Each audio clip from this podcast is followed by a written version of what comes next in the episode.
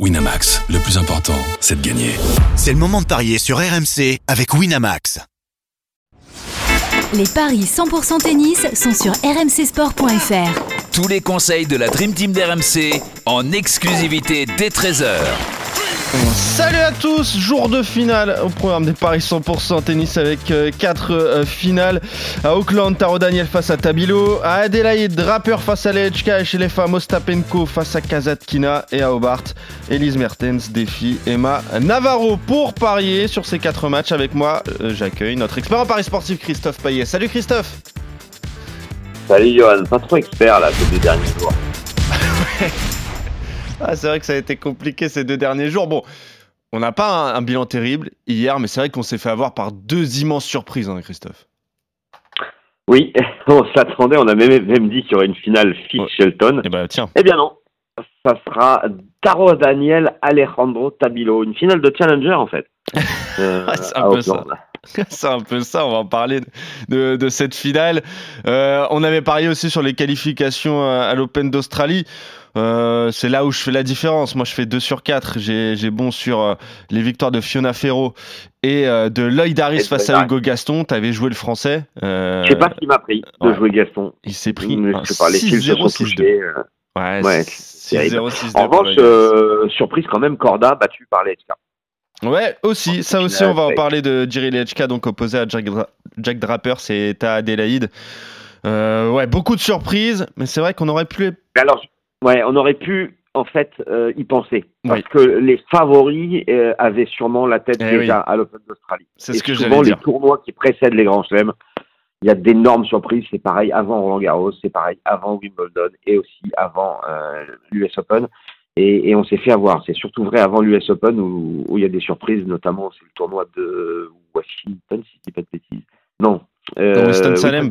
Ouais, c'est ça, exactement. Et puis on se rappelle aussi d'Arthur Fils, hein, qui gagne un tournoi juste avant Roland Garros à Lyon et euh, qui a eu beaucoup, du mal à, beaucoup de mal à, enchaîner. C'est vrai que c'est toujours compliqué. Donc oui, on aurait pu, euh, on aurait pu se, se méfier. Bon, on apprendra. Euh, ça pour l'avenir.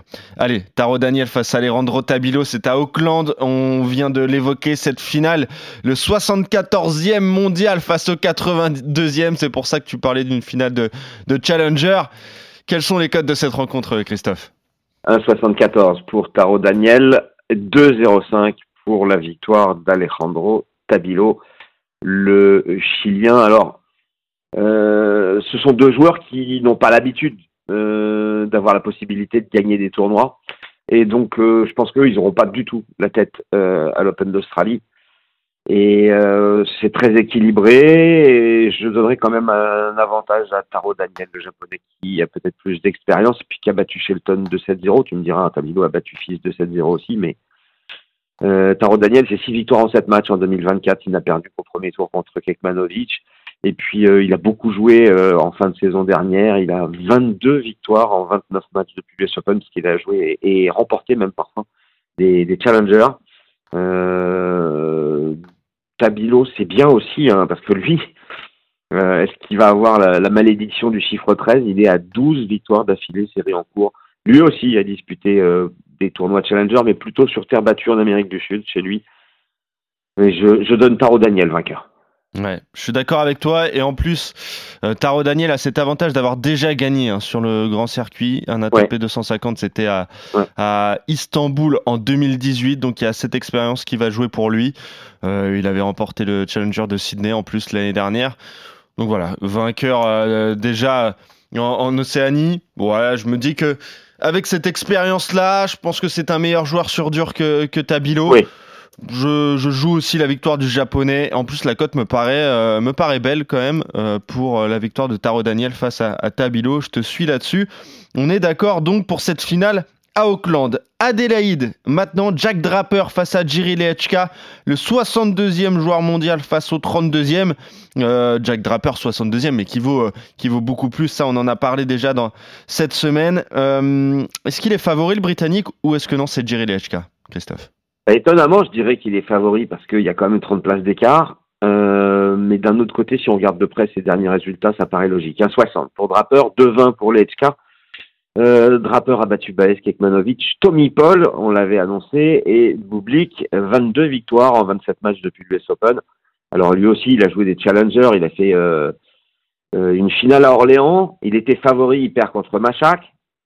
Euh, il perd en quart à Mouilleron contre Lucas Poulain, donc ça c'est pas terrible.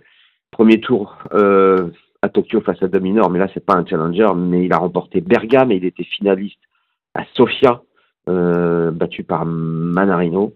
et puis bah, il est finaliste à Adélaïde. Son problème c'est que sur ses trois dernières finales, il en a perdu deux. et que les HK me paraît avoir retrouvé son niveau d'il y a un an et demi. Hmm. Parce que mettre une raclée comme il l'a fait à Corda, bon, tu me diras, Corda, à l'image de Fils ou Shelton, avait sûrement la tête à, l'Australian Open. Il avait battu Jarry, il avait battu Lajovic, qui sont quand même des bons joueurs. C'est un bon début de saison. Donc euh, c'est quasi impronosticable. Mais quand c'est comme ça, bah, je joue euh, la plus grosse des deux cotes, 2-20, victoire de l'HK. Surtout parce que Draper, visiblement, a un problème en finale. Et euh, c'est vrai que. Au début, j'étais parti sur Draper et j'ai changé d'avis. Ouais, ouais c'est vrai, mais c'est une finale très compliquée. C'est pour ça que le 3-7 sans donner de vainqueur, évidemment, je vais te le, te le demander, ouais, pour Christophe. La mise. Voilà, pour doubler la mise, c'est très bien. Après, c'est vrai que euh, l'HK, euh, je lui avais fait confiance euh, au tour d'avant, je lui ai pas fait confiance hier, j'aurais dû. c'est vrai qu'il joue, qu'il rejoue extrêmement bien, Jerry LHK.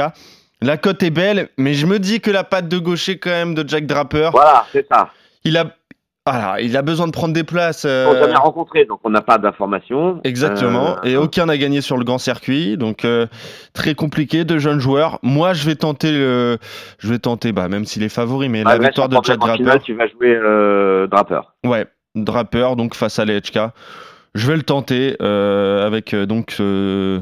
Bah, je me dis que le, que le gaucher va le gêner en fait. C'est surtout ça. Ouais, c'est possible, c'est possible. Et sinon, la victoire de Jack Draper en 3, Christophe, t'as ça ou pas 3-30. Ouais, bah j'y vais. je prends. Je sais pas si Machak est gaucher ou droitier, hein, honnêtement. Mais, euh, mais il l'avait battu euh, en finale à Orléans. Il a perdu contre euh, bah, Manarino à Sofia.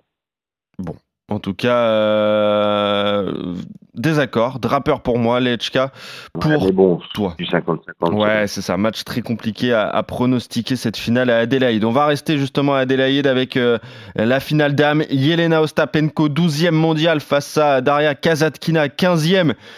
On va dire qu'il y a eu beaucoup de chance euh, lors de ces tours précédents. Ça fait deux tours qu'elle ne joue pas, qu'elle profite de, de forfait.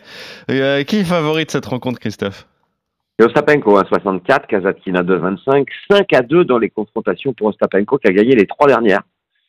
Euh, deux fois en 2021, une fois en 2023, et à chaque fois c'était en trois manches. Alors, Ostapenko est devenu la spécialiste des matchs en trois manches, hein, surtout cette année, euh, puisqu'elle a gagné trois de ses quatre matchs à Adélaïde en trois manches contre Tircea, Garcia et Alexandrova.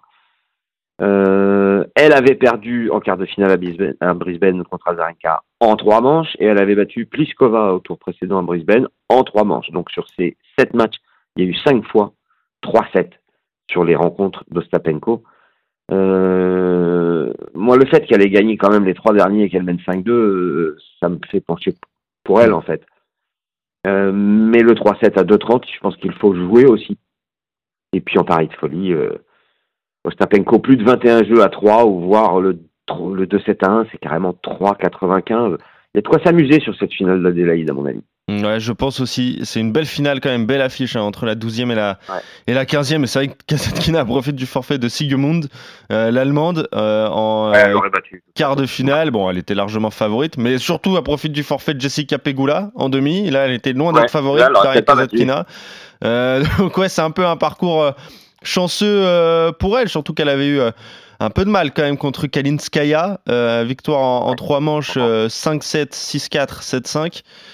Moi, je vais aller sur la victoire de Yelena Ostapenko, qui, en général, c'est tout, ou rien pour Yelena Ostapenko. Si elle est en forme cette semaine, je pense qu'elle elle devrait aller au bout. Elle, devrait garder cette, cette confiance qu'elle a, qu'elle a engendrée durant tout au long, tout au long de la semaine.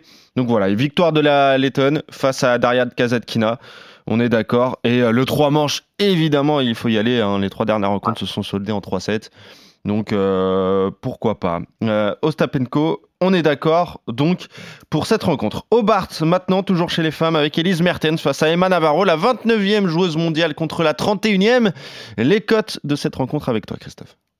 Les têtes de série numéro 1 contre euh, la tête de série numéro 2. Normal, logique pour Mertens, 2-15 pour Navarro.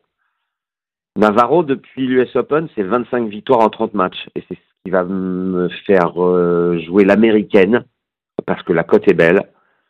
Euh, Mertens a battu Collins, Metlova, Saville, Russe. Elle n'a perdu cette année que contre Ribakina au deuxième tour à Brisbane.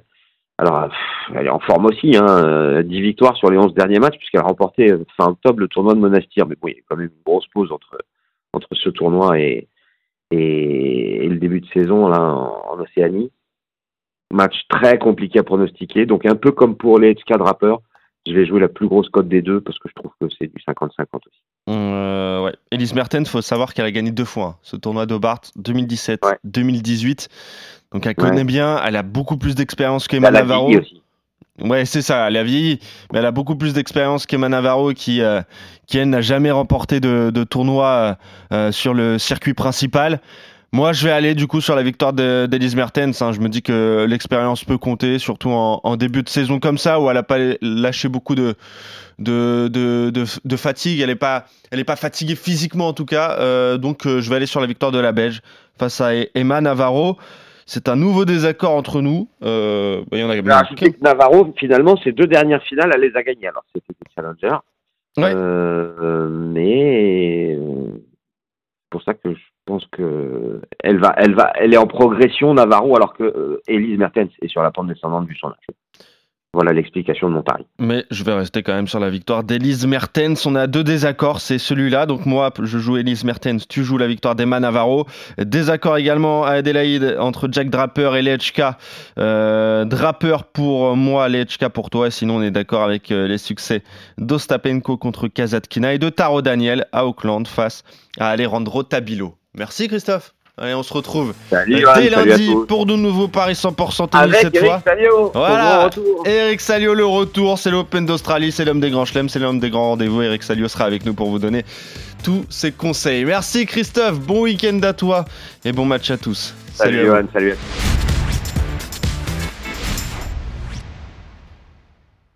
Winamax, le plus important, c'est de gagner. C'est le moment de parier sur RMC avec Winamax.